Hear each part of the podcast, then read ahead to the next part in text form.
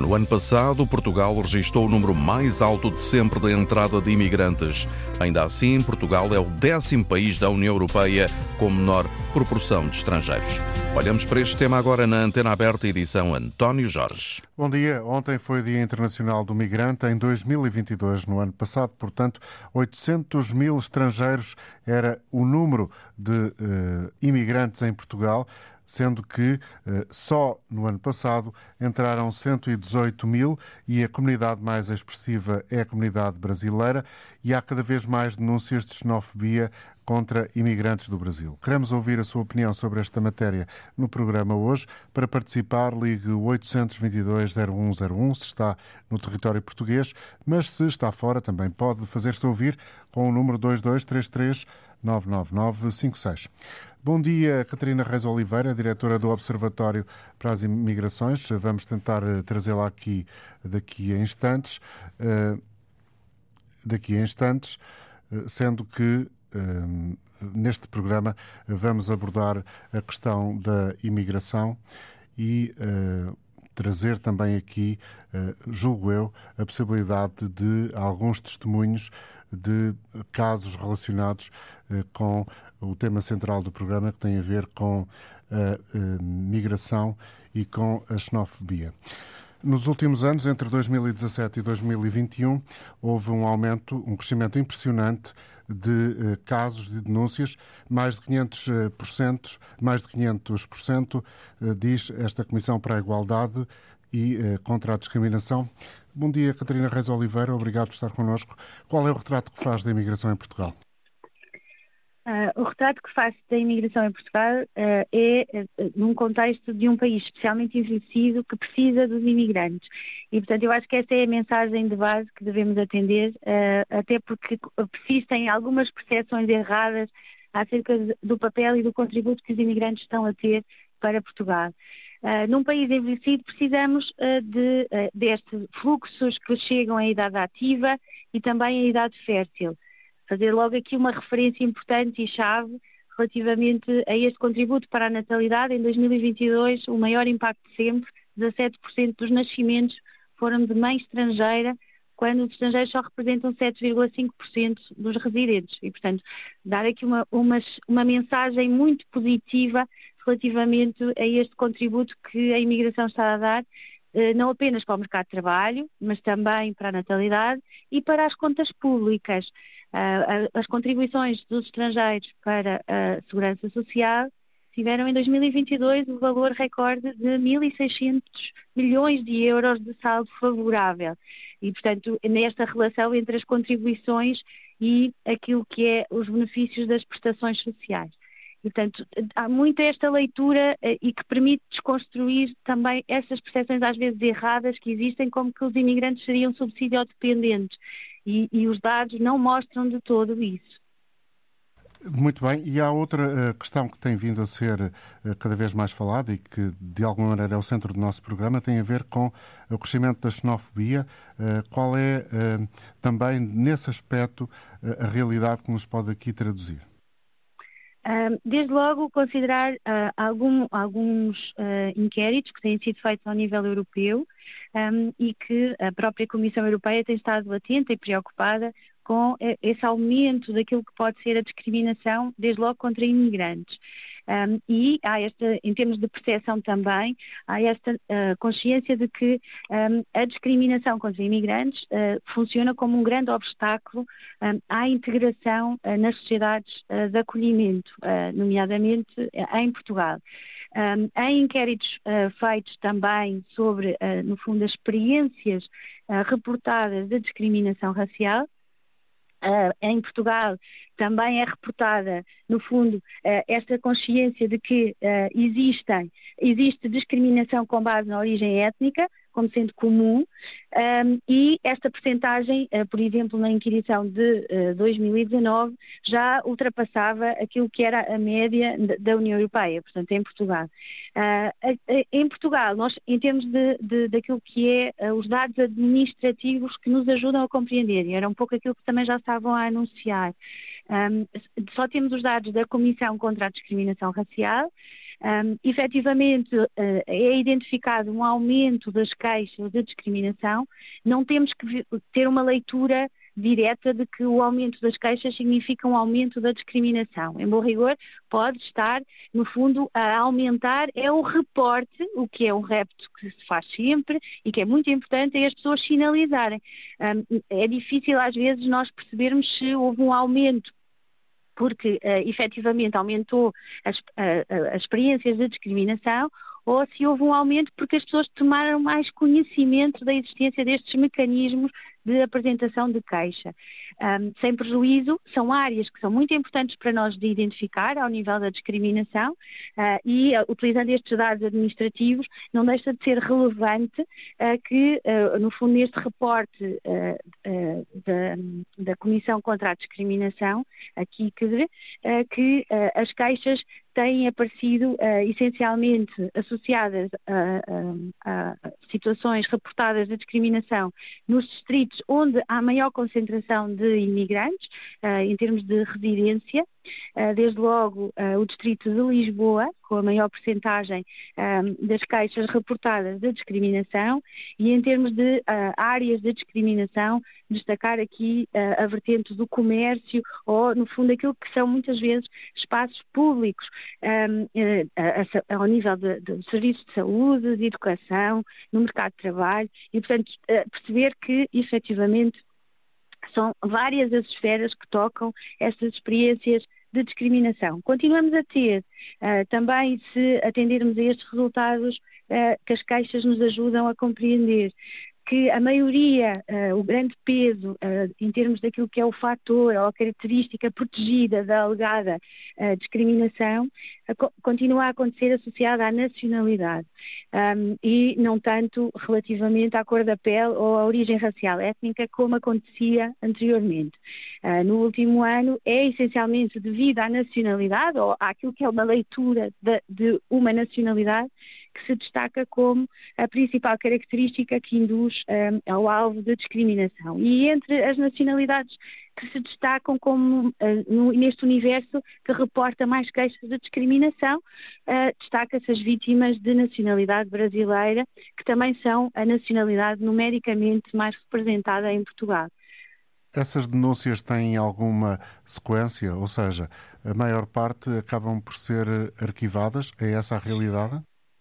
Um, até 2017 uh, eh, tinha que se, uh, no fundo, reconhecer que era muito essa a realidade, até porque a Comissão não tinha propriamente uh, a capacidade de, no fundo, gerar consequências de atos de discriminação que não fosse apenas umas notificações de alerta.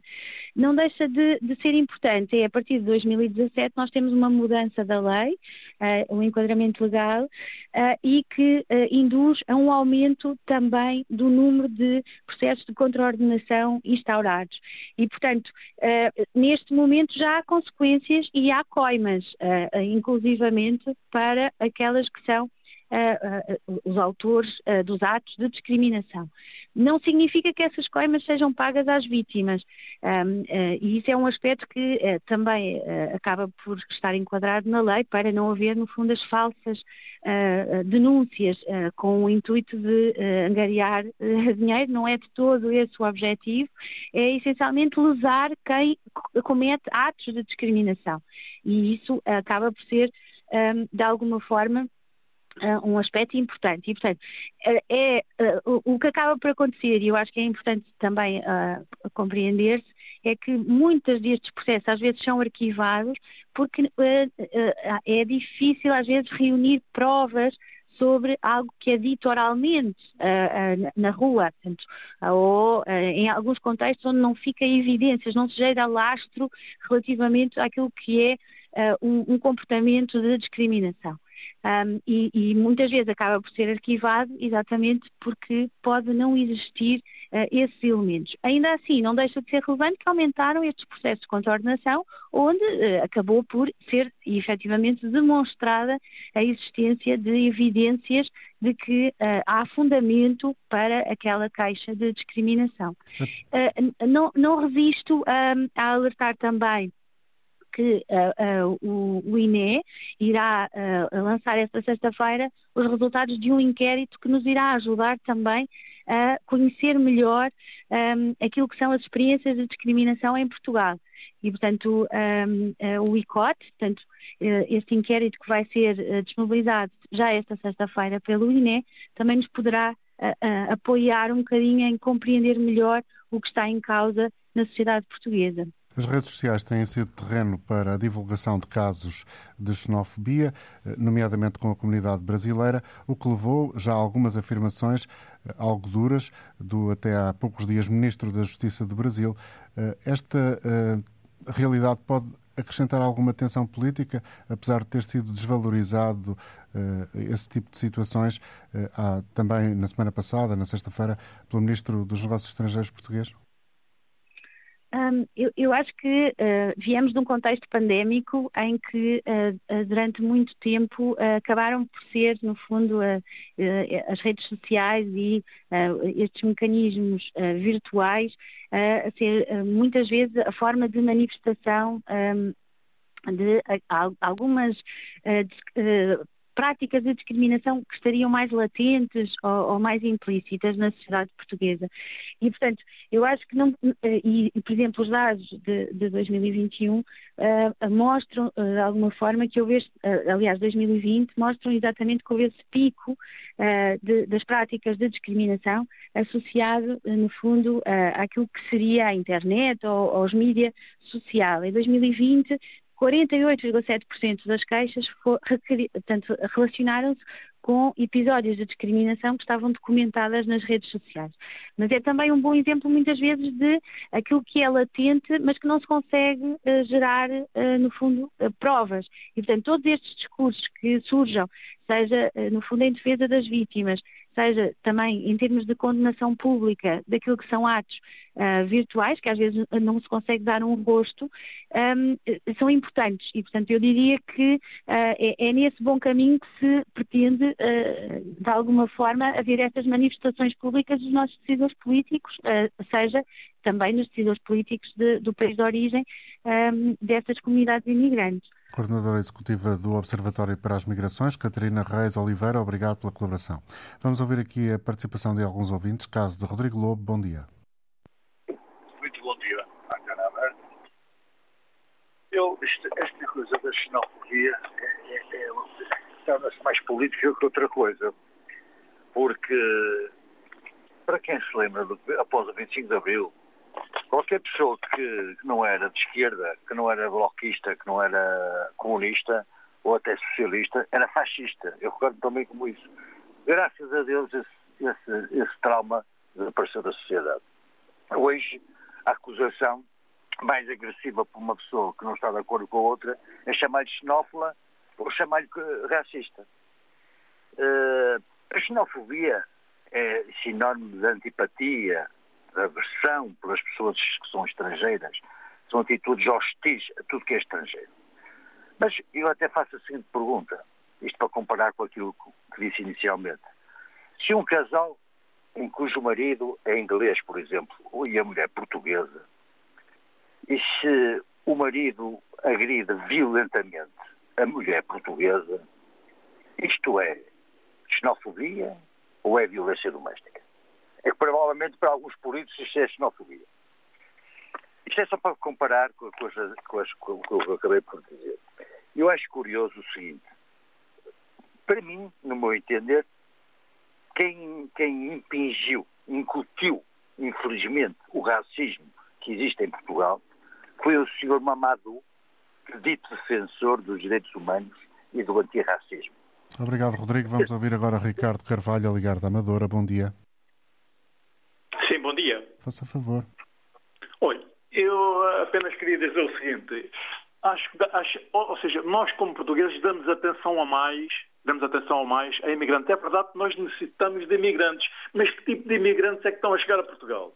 Ou seja, nós não somos racistas, nem somos xenófobos. Ou seja, eu, se chegar uma isto é um exemplo, se chegar à paragem de um autocarro e tiver à frente, esse tipo de gente, não, não vamos pôr todos na mesma bitola, chega lá à frente, passa à, passa à frente toda a gente. E eu, se esforço a chamar a atenção, sabe qual é a resposta que eles me dão? O senhor não fala assim para mim. Até mas eu estou no meu país ou está fora do meu país?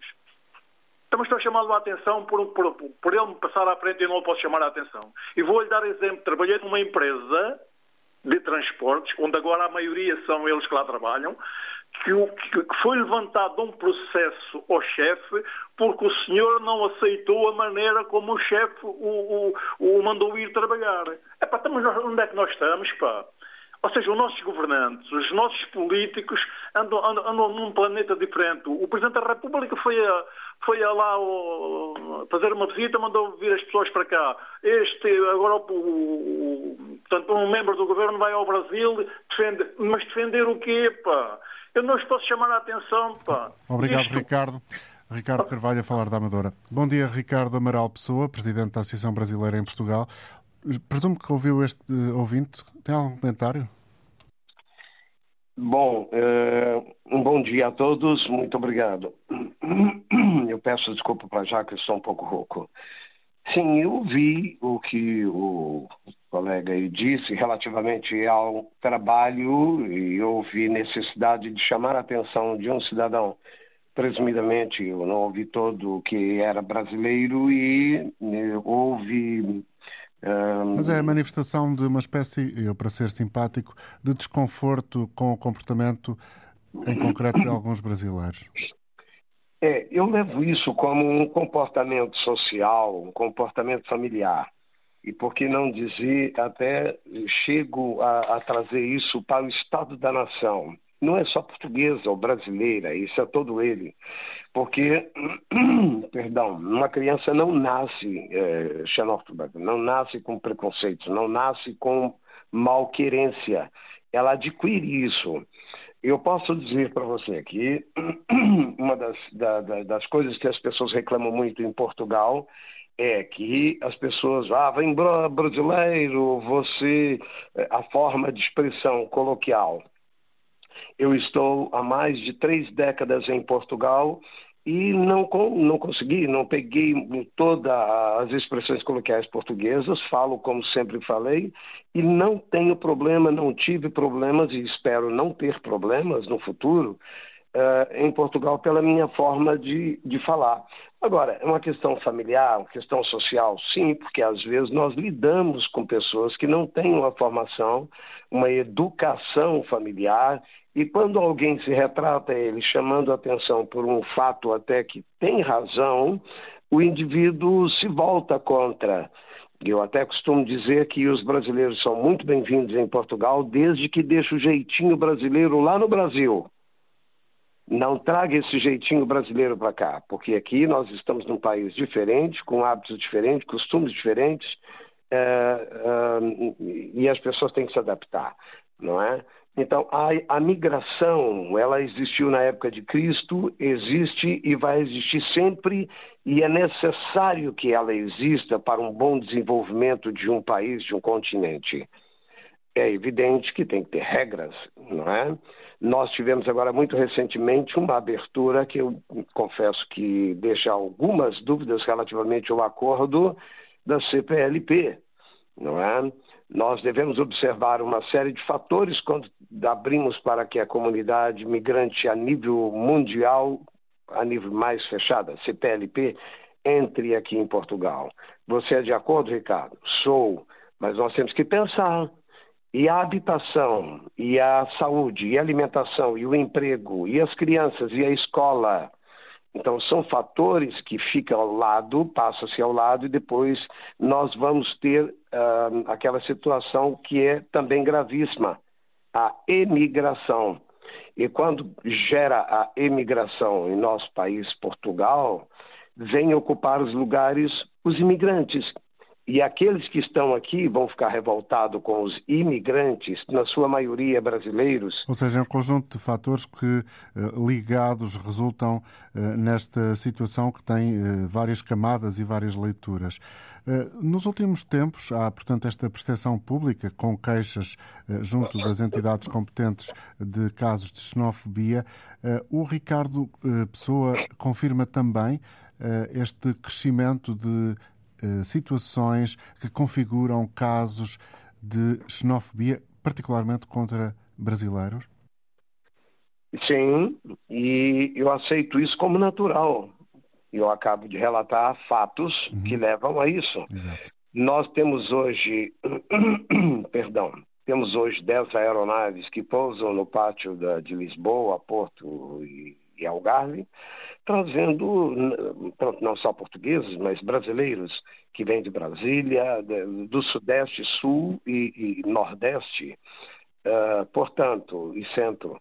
Então, nós estamos trazendo um número substancial de brasileiros para cá, perdão, não só aqueles que vêm em busca de um trabalho uh, com qualificação, sem qualificação, mas uh, essencialmente uma, uma classe A e B que neste momento tem procurado Portugal e que muitas das vezes também sofre esse tipo de discriminação em função uh, de não ser titularizados A ou B. Sim, né? há, Qualquer... há uma uma reportagem, um apontamento, uma notícia que está replicada em vários órgãos de comunicação social do Brasil, das últimas horas, em que são eh, eh, denunciados casos de xenofobia, exatamente por alguns elementos dessas classes, as chamadas classes A e B, muito concretamente por parte de proprietários de casas que, tendo conhecimento que a possibilidade de, de serem alugadas a, a, a inquilinos brasileiros acabam por rejeitar ou não concluir o negócio que tinham encetado? Bom, é, é, como eu disse que isso tinha uma certa, uma certa participação do Estado da Nação, porque um dos fatores é este: está ficando impossível de morar em Portugal. Você chega e verifica os gêneros de primeira necessidade duplicaram de preço. Nós observamos os imóveis, as pessoas fazem aquilo que querem e bem entendem. Há pessoas pedindo seis meses de aluguéis adiantado e pedem preços exorbitantes. O cidadão chega aqui, ele precisa morar, cometem erros. Às vezes vem com a esposa, com as crianças, e aí não tem opção. Ele tem que colocar as crianças na escola obrigatoriamente, tem prazo para isso, e precisa dar o mínimo de conforto. Então ele a, eh, aceita. Acontece que depois de seis meses, se ele não entrou no mercado de trabalho do qual ele era oriundo, com um determinado valor acrescentado, ele vai deixar de pagar ou vai começar a atrasar. E por isso é que vamos... os números mais recentes, também divulgados nas últimas horas, muito por causa do Dia Internacional do Migrante, que ontem se registrou, eh, nos traduzem esta realidade, que são eh, os imigrantes que em Portugal têm maior propensão para a pobreza e também para o desemprego. Vamos ver, é, nós sabemos que a migração, seja ela aqui, seja no Brasil, seja em qualquer parte do mundo, é a mão de obra barata, a, mão de obra explorada, é aquela mão de obra que vai fazer tudo aquilo que o nativo não quer fazer. Eu posso dizer por mim, eu cheguei em Portugal, não cheguei com duas malas de dinheiro, cheguei e fui trabalhar em locais onde eu não tinha experiência e comecei a minha vida há 30 e tal anos atrás. Agora, é evidente que isso incomoda. incomoda muita gente, que não deveria se incomodar, porque Portugal é um exemplo no mundo de migração. Nós hoje olhamos aqui, estamos em Portugal e verificamos algum, alguns, graças a Deus, são só alguns, porque os portugueses são fantásticos, eu gosto de viver aqui, tenho eh, um infinito número de pessoas amigas, mas tem alguns que ainda têm essa mania, eu costumo dizer de chico esperto, porque a xenofobia é alguma doença que dá nas pessoas por que, que eu vou me incomodar com, com a sua cor, com a sua forma de falar, com a sua forma de estar? Por que, que isso vai me incomodar? Onde é que isso vai trazer uma violência da minha parte para cima de você? Eu tenho que te respeitar como você é. Se eu gostei, você passa a ser meu amigo. Se eu não gostei, eu saio. Hum. Não vai fazer com que eu obrigatoriamente tenha que expressar para você palavras pouco dignas, palavras pouco elegantes e até ferindo a sensibilidade de quem está próximo, e levando no fundo disso muitas das vezes até a morte, certo. porque a violência começa por aí. Ricardo, muito obrigado pela sua participação. Ricardo Pessoa, presidente da Associação Brasileira em Portugal. Cumprimento também a Ana Cristina Pereira, investigadora de Ciências Sociais na Universidade do Minho, tem, ao longo do trabalho académico que tem desenvolvido, eh, tratado também estas questões. Obrigado pela colaboração. Em primeiro lugar, qual é a distinção que podemos fazer, se é que é verdade que há uma distinção, eh, entre racismo e xenofobia? Eh, muito bom dia, obrigada pelo convite. Pois eu ia começar eh, justamente por aí. Um, quando falamos de xenofobia, estamos a pensar supostamente numa coisa menos grave, não é? Menos uh, violenta do que o racismo. A xenofobia seria uma aversão aos estrangeiros, um, medo, não é? Uma Antipatia desconfiança. e fobia, como já utilizou aqui estas palavras um ouvinte que participou, uh, um dos ouvintes que se inscreveu pelo 822-0101. Sim, mas, mas o problema é que esta desconfiança, esta antipatia em relação aos estrangeiros está a um passo muito curto do desejo de expulsar ou de eliminar uh, todos aqueles que são percebidos como estrangeiros, não é? Uh, não é assim tão diferente, tão, a xenofobia não é uma coisa benéfica, não é um sentimento uh, de algumas pessoas uh, provincianas que não, que não aceitam a diferença, que não foram educadas para saber uh, aceitar todos os que são diferentes. A xenofobia é realmente um, uma desconfiança, uma aversão, não é? Do, do, do, do grego phobos, não é? temor, uh, por todos os que são percebidos como estrangeiros. E isto inclui muitos portugueses, não é? Uh, pessoas que há gerações, há muitas gerações, são portugueses, no caso dos ciganos, não é? A comunidade cigana uhum. que está em, em Portugal desde o século XVI e que continua a ser percebida como estrangeira, como um outro, que não é bem português não é? E o desejo de esta fobia, esta aversão a, a todos estes que são uh, percebidos como outros, como estrangeiros, muito facilmente, muito rapidamente se transforma em racismo, ou seja, num sentimento de superioridade perante esse outro que deseja, em última análise, acabar com ele, eliminá-lo não é? Na impossibilidade de o transformar num de nós. E veja-se, por exemplo, que ainda no início deste mês, no dia 5 de, de, do mês passado, já, já estamos novembro. em novembro, no dia 5 de novembro, foi assassinado um jovem indiano no seu quarto, portanto, ele estava em casa e foi assassinado pelo simples motivo de ser indiano. Não é? E o objetivo dos assassinos era eliminar todos os indianos que vivem uh, naquela casa, que seriam seis pessoas. Isto para dizer que a xenofobia em Portugal é um problema grave, é um problema que temos. Não, não, não, é preciso estarmos a discutir se todos os portugueses são xenófobos, se são só alguns. Se, uh, essas questões uh, não são, na realidade, relevantes. Temos um problema e, portanto, devemos eh, combatê-lo, não é? Porque há muita percepção em algumas pessoas, não, também é difícil generalizar, que a xenofobia em Portugal não existe, que não temos um problema de racismo também. Uh, temos, uh, temos um problema de racismo e temos, uh, inclusivamente, um, depois da pandemia, não é? As comunidades migrantes e negras portuguesas mais pobres foram as que sofreram mais eh, com a pandemia e agora com o pós-pandemia, não é? Ficaram ainda mais fragilizadas, ficaram com o acesso ao emprego ainda mais uh, dificultado.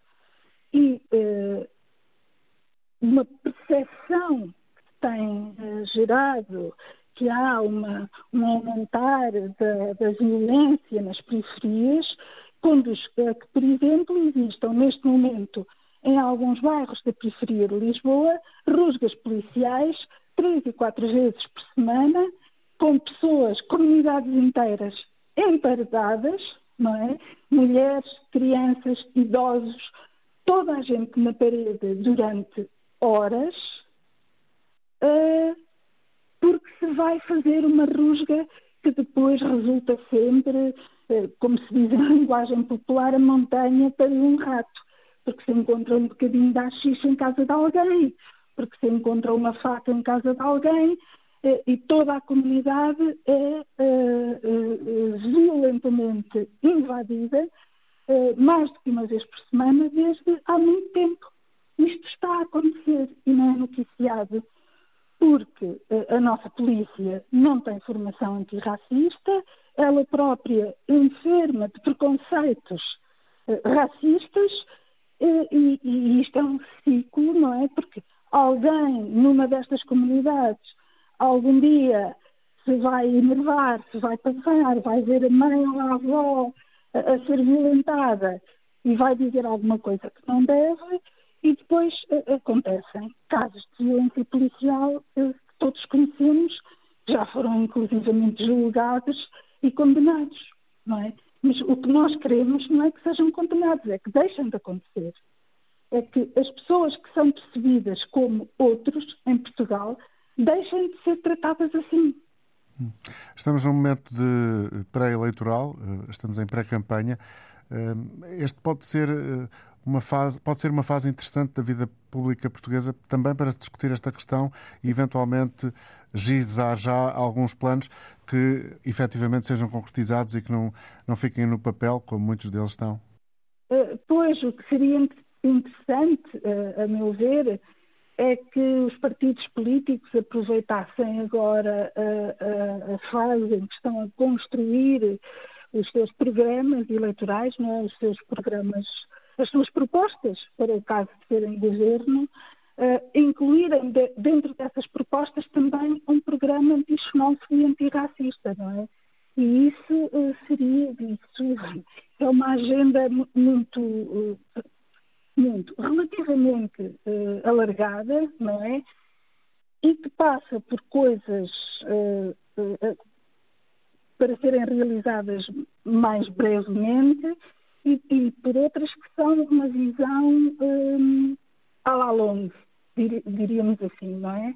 Desde logo na educação, é importantíssimo rever os manuais escolares, andamos a falar disto há imenso tempo. É há, um há, um Plano Nacional de Combate ao Racismo e à Discriminação, aprovado em julho de 2021, sim, renovado, sim, sim, portanto, nessa altura, com um conjunto de, de, bases, eventualmente quatro pilares que podemos identificar, e, e numa dessas áreas de intervenção está também como estão muitas outras, a, a, a, educação, mas na prática temos eh, desenvolvido Existe alguma coisa nessa pouco, área? Muito pouco, tem-se feito muito pouco uh, e também se tem feito muito pouco porque infelizmente uh, não conseguimos levar adiante a recolha de dados étnico-raciais por altura dos censos, não é? Em 2021. Essa foi uma batalha perdida, infelizmente, mas não podemos ficar à espera até aos próximos censos para se voltar a discutir esta questão. Uh, é urgente sabermos quantas são as pessoas racializadas em Portugal, onde estão, onde trabalham, quais as dificuldades que, têm, para que depois, partindo de, de, desses dados, não é, dessa, dessa visão alargada, se consigam realmente estabelecer políticas uh, para vencer os problemas, porque enquanto insistirmos nesta ideia de que falar sobre raça, perguntar sobre raça, já é racismo, não temos dados para depois podermos desenvolver políticas efetivas, não é? Porque nós nem sabemos de quantas pessoas é que estamos a falar. Uhum. Não é? Portanto, é preciso nem fazer... quantas estão desempregadas, nem quantas trabalham. Não sabemos nada sobre esta sobre Vamos ter na próxima sexta-feira um inquérito uh, que o Instituto Nacional de Estatística está a desenvolver. Os resultados desse inquérito eh, vão ser conhecidos sexta-feira desta semana. Talvez a partir daqui haja um instrumento mais sólido para tomar decisões? Eu espero que sim, espero que sim. Uh, e, e, já agora uh, digo também uma outra coisa que era que seria uh, muito importante, uh, que seria a conclusão do processo da lei da, da nacionalidade, não é? Porque ainda, a lei melhorou muito, mas ainda não são portuguesas todas as pessoas nascidas em Portugal. E isso, este, esta diferença, varia muito consoante uh, a cor e a suposta conta bancária do indivíduo em causa, não é? É, é, é bonito que Portugal dê a cidadania portuguesa a todos os herdeiros de sarditas, não é? todos os judeus que, ou descendentes de judeus que foram expulsos de Portugal. O que é extraordinário é que não se faça isso com um filho de um cabo-verdiano que nasceu cá, se não nasceu na altura exata. Não é? Deixamos é... essa, essa questão ao, ao, nosso auditório para refletir. Muito obrigado, Ana Cristina Pereira, pela colaboração hoje na Antena Aberta, investigadora eh, na área das Ciências Sociais da Universidade do Minho. Agora a intervenção que segue é de Paulo Reis, Liga de Vila Nova de Mil Fontes. Bom dia, Paulo. Bom dia, bom dia, Sr. António Jorge. Uh, hoje, uh, antes de começar a minha intervenção, gostaria de dizer que também já fui imigrante há uhum. alguns anos. E como vivo em Mil Fontes, deve, deve imaginar que eu. Tenho uma comunidade muito forte. Claro, mas o que, me, o que me apraz dizer sobre isto é o seguinte na minha comunidade, qualquer pessoa que diga alguma coisa que não concorda com este modelo de integração, nem com este modelo de imigração, é, é automaticamente conectado de xenófobo ou racista. E eu devo dizer que na minha comunidade, por aqui, e sou uma pessoa muito atenta ao que se passa na minha comunidade, daí, só para o Sr. António Jorge ter a noção, em 2018 foi à Assembleia Municipal dizer isto. Um modelo de integração destes, o modelo de integração destes, com comunidades tão grandes, numa quantidade enorme, com culturas diferentes, numa comunidade tão pequena como a nossa, que éramos apenas 25 mil, e agora devem estar para aqui, há aqui comunidades que aumentaram 72%. Santo António já não sei, não sei se não serão já mais os imigrantes que os, os nativos. Isto depois cria alguns atritos. E como o senhor disse aí há bocado, muitas destas comunidades também não respeitam a comunidade local. Porque isto não, fazem, só... não fazem nenhum esforço de integração, de harmonização. Claro, ó oh, oh, São Antônio Jorge, não estão nem sequer minimamente interessados em integrarem. Nem eles próprios dizem. Até alguns que andam na escola a aprender a língua dizem para que é que eu vou aprender português se eu não quero, se eu não quero ficar aqui. E como é que se pode dar eu a volta a isso, Paulo? Oh, oh, oh, oh, Sr. Antônio Jorge, eu acho que estas pessoas, como esta senhora que acabou de falar e outra senhora que interveio há bocado, que são estudiosas na matéria, são sociólogas e não têm a verdadeira noção, assim como uma, uma grande parte da nossa população não tem a verdadeira noção do que se passa, em particular aqui no meu Conselho. Eu vou-lhe dar um exemplo só para o Sr. Jorge perceber. E já passaram várias reportagens e não, e não sequer mostraram a ínfima parte do que aqui se passa. Porque isto é assim. A primeira, eu dessa intervenção que fiz naquela Assembleia Municipal, porque sou Presidente da Câmara da altura, é meu amigo de infância, conhecemos todos, somos uma comunidade tão pequena que conhecemos todos uns aos outros até me acusou de racista, sabendo ele que eu fui imigrante e que até o recebia na minha casa e os amigos dele na minha casa. Você não imagina. E depois, outra coisa que me revolta é compararem isto com a imigração dos portugueses, que é uma coisa que não tem nada a ver. Ó Santo Jorge, ouvi uma senhora dizer, a fazer bandeira de uma coisa, uh, que uma grande porcentagem das crianças que nasciam já eram filhos de imigrantes. Eu perguntaria a essa senhora como é que os imigrantes podem ter qualidade de vida aqui? Isto, eu estou a falar mais em particular aqui no meu Conselho. Quando há pessoas que têm trabalhos precaríssimos. Trabalham às horas, Sr. António Jorge. Estão ali no seio daquelas empresas de prestações de serviços e chegam ali aquelas empresas que estão aqui instaladas e contratam-nos às horas. Eu pergunto, pergunto a si, pergunto ao país, pergunto aos nossos políticos, como é que essas pessoas conseguem um dia ter qualidade de vida? Não podem, Sr. António Jorge. Então, é como já foi dito neste programa, é, um problema oh, oh, com múltiplos fatores. Não sabem, não, sabem, não sabem, fazer contas. Eu vou-lhe só dar um exemplo. Eu, eu, eu já vim, já fui, já fui um imigrante há 30 anos. Há 30 anos que vai, fez agora 29 anos que recebe. O senhor sabe qual era o meu salário, sabe qual era o meu trabalho? Eu servia à mesa. Eu ganhava 3.500, equivalente a 3.500 euros agora. E a minha mulher ganhava igual, fazia um trabalho igual eu tinha uma qualidade de vida como nunca tive no meu país. Percebeu? Percebi. Uh, Obrigado, Paulo. Oh, oh, oh, oh, Para concluir, por favor. Oh, oh, oh, oh, Sr. António Jorge, isto é tudo uma falácia. O meu conselho é uma vergonha o que aqui se passa. Todas estas pessoas que vêm aqui falar e falar de racismo não se preocupam minimamente com a miséria que está aqui neste Conselho destes migrantes coitados que vêm para aqui, induzidos a erro por as máfias e por alguns mafiosos que estão aqui, que também são, está a perceber? Isso já foi mais demonstrado. Ó, oh, Sr. António Jorge, quem anda atento às coisas basta olhar para a expressão das pessoas, Sr. António Jorge. Obrigado, Paulo, pela sua participação. Bruno Gomes, eh, liga agora para este programa, a partir, julgo eu, de Vila Nova de Famalicão. Bom dia, Bruno. Olá, António Jorge. Uh, muito bom dia uh, a si e a todo o auditório. É um prazer falar para a antena aberta. Olha, eu vou-lhe falar aqui da, de uma, da minha experiência pessoal. Eu sou agente imobiliário, portanto, trabalho com arrendamento. Um, e, e, a miúdo um, aparece algumas uh, habitações para, para o mercado de arrendamento. E todos os, os, um, os proprietários, ou quase todos, 90%, uh, quando colocam um, um, imóvel para, para, no mercado de arrendamento, uh, dizem praticamente todos o mesmo. Uh, eu alugo, mas se for a brasileiros, não alugo.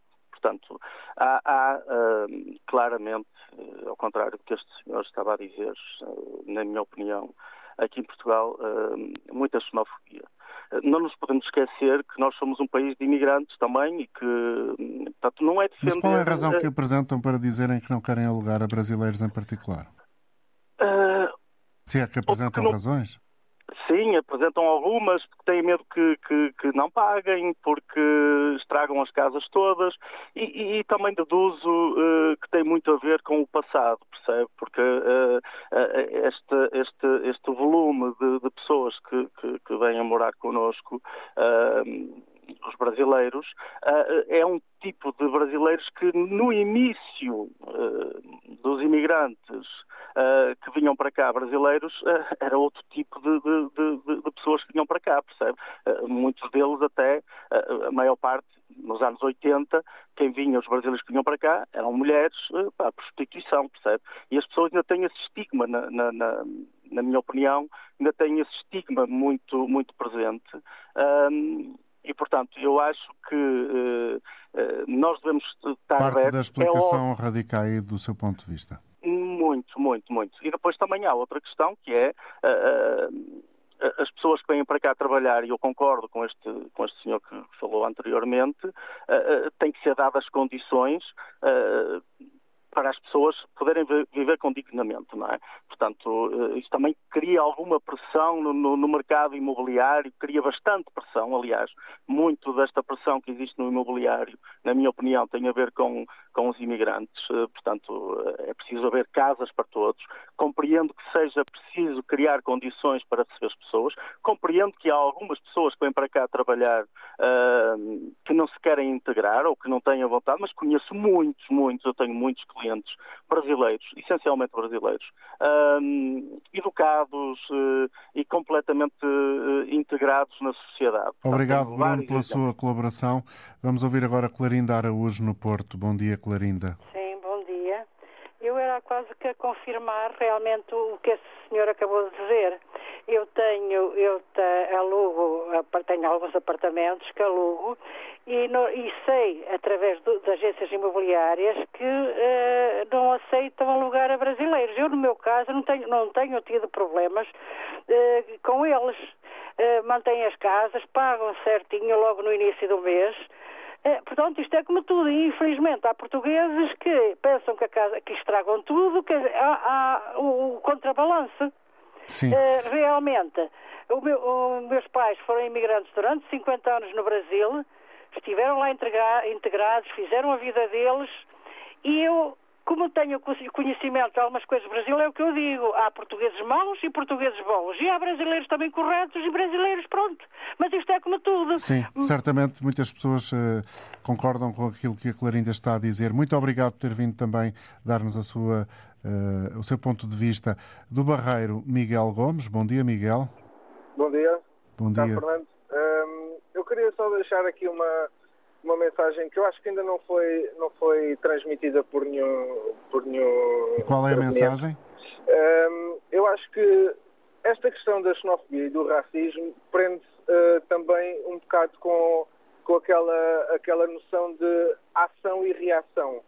E tendo em conta a situação em que o país se encontra e o nível de saturação que as pessoas se encontram derivados aos vários problemas que existem, desde condições financeiras, acessibilidade a serviços de saúde, etc, etc. Eu acho que hum, as pessoas atingiram um nível de saturação em que a sensibilidade para uh, qualquer assunto que seja uh, dentro destes uh, parâmetros, existe uma reação muito, muito explosiva, tanto de quem se sente ofendido, às vezes sem noção. Não digo que não exista, mas digo que às vezes a sensibilidade é tanta e as pessoas aproveitam-se uh, desses argumentos para uh, uh, contra-atacar logo porque não, não, não, concordam com a minha opinião, então és qualquer coisa fóbico, porque já não é só uma questão de raça, já não é, é em relação a tudo.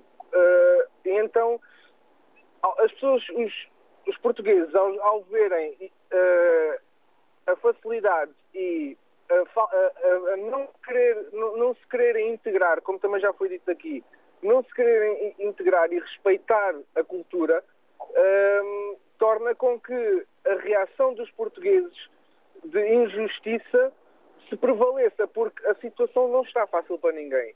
E, e ao vermos uh, a situação do país, eu acho que isto é que faz escalar um bocado as ações e, como eu disse inicialmente, cada ação gera uma reação. E, e então entramos aqui sempre num debate e isso, eu, eu acho é que isso, isso, é que faz aumentar e dar esta percepção de um aumento de xenofobia e racismo. Obrigado, Bem Miguel. Só para terminar, e peço imensa desculpa, uh, por, eu acho que isto acontece uh, muito também, um, não só do, porque uh, quando, se quando se fala neste assunto parece que os portugueses estão a ser mais, mas eu acho que é uma, é de igual forma, porque os imigrantes, ao não se quererem adaptar e ao não quererem respeitar e não, não simplesmente ignorarem qualquer tipo de cultura que exista cá, hum, essa iniciativa já parte daí e pronto, eu acho que isto faz escalar um bocado as coisas. E é só isso. Obrigado, obrigado Miguel, pela colaboração. Miguel Gomes a falar do Barreiro. Concluímos a emissão de hoje da Antena Aberta. Bom dia.